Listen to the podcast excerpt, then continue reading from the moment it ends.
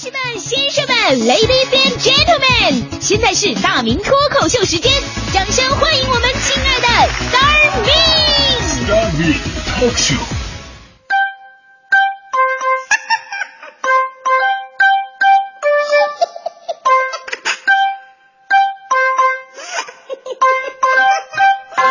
欢迎各位来到今天的大明脱口秀，我是大明。这周末呀，就是父亲节了，我真的这感觉到特别的心酸呐。为什么？因为相对于母亲节，还有那什么三八妇女节、情人节的大张旗鼓，父亲节过得比七月十五都低调。难道爸爸还不如鬼吗？有一哥们儿为了老婆孩子，可以说是鞠躬尽瘁，死而后已啊。尤其是呃逢年过节的时候，这国庆、春节都不用说了，就妇女节、母亲节、儿童节、媳妇儿生日、儿子生日，还有媳妇儿阴历生日，都得大出血。但轮到他呢，就没过过什么节日。前两天在吃饭呢，他媳妇突然问了他一句：“老公，你猜二十一号是什么日子？”这哥们儿啊，顿时心花怒放啊，眼泪都快下来了，心想：你们终于想起来二十一号是父亲节了。他也不好意思直接表达呀，就微笑着说：“亲爱的，我不知道。”结果他媳妇说了：“二十一号是我偶像古巨基的生日，鸡仔我爱你。”我那哥们差点没噎死。嗯，现在很多女性朋友啊，不是我说你们，不带这么过河拆桥、卸磨杀驴的好不好？难道二十一号对于你们来说就是古巨基的生日吗？对于我们男人来说，这个日子意义有多么重要，你们知道吗？这是我偶像妮可基德曼的生日，我爱妮可。现在父亲在家庭当中往往充当的是苦力的角色，不被重视，啊，不仅被大的欺负，还得被小的欺负。我一朋友就是跟他女儿俩人在较真呢，他女儿说了：“为什么只有父亲节没有女儿节？” 我朋友乐了，这这玩意儿得讲究个先来后到啊，没有父亲哪来的女儿啊？就他女儿说了：“你错了，就应该是先有女儿，你才成了父亲。”这个理论简直无懈可击啊！这个。如果说为什么父亲节，呃，相对来说它不太受重视呢？我我我仔细分析了一下哈，一方面啊，是因为父亲的角色往往外表比较高冷，实则不求回报；而另外一方面呢，也是因为工作的原因，现在很多父亲陪伴家人的时间真的是越来越少了。朱德庸曾经说过呀，说许多爸爸在孩子里的这个图画里边是没有手的，因为爸爸们工作太忙，很少有时间跟孩子在一起。他们想不起跟爸爸一起做过的事儿。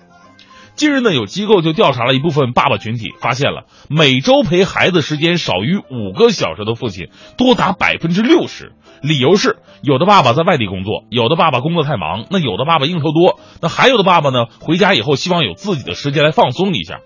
调查结果显示，百分之三十五的爸爸下班之后会选择跟朋友们在一起吃饭、聚餐、打牌、上网、看电视放松。我们说，按照中国的传统啊，一个家庭当中，爸爸要养家糊口，所以男性的家庭压力会比较大一点，工作繁忙，也导致不能时时刻刻陪孩子，这是社会给爸爸们的一种无奈。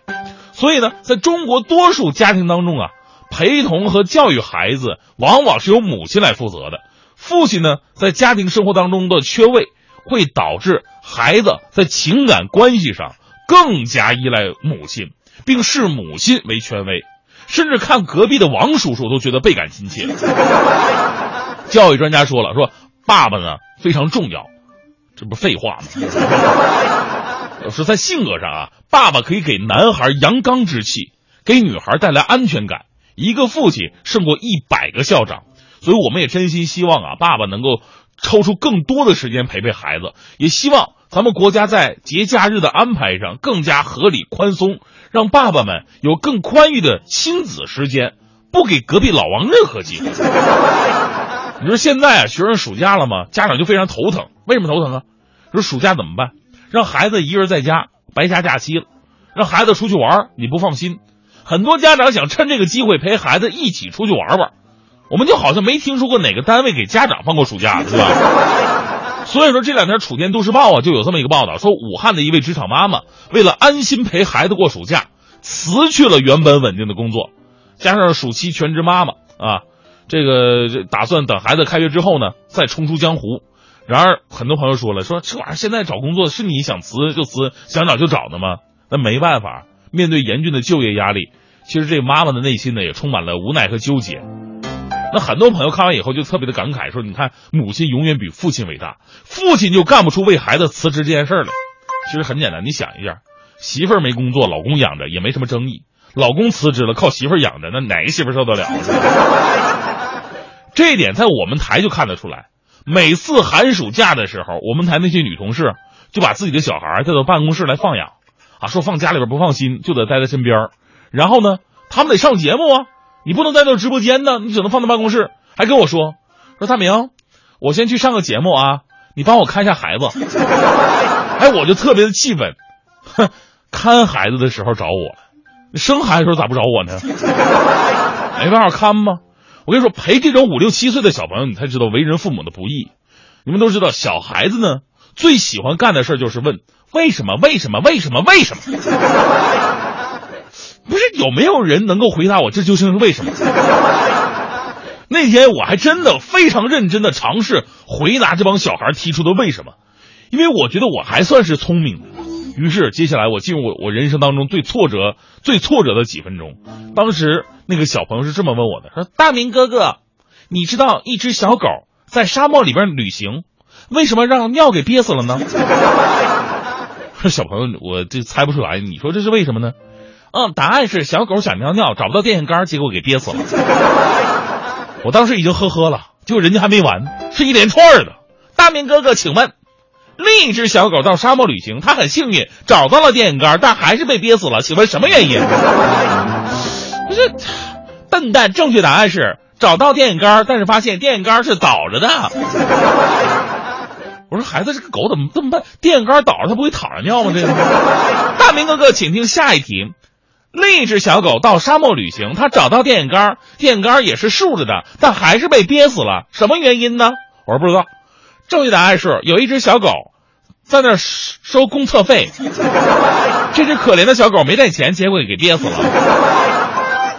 当时我都快崩溃了，我说孩崽子，你说他带钱他往哪放啊？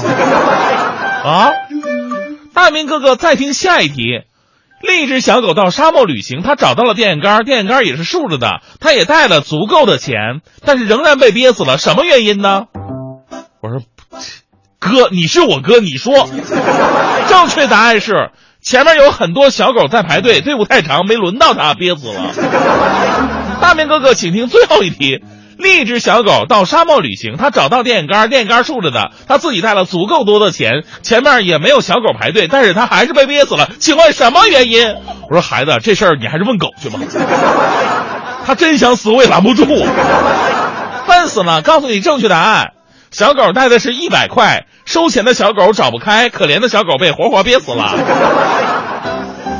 我特别想认真的问孩子一个问题：都已经憋成这德行，还要什么找零啊？救命啊！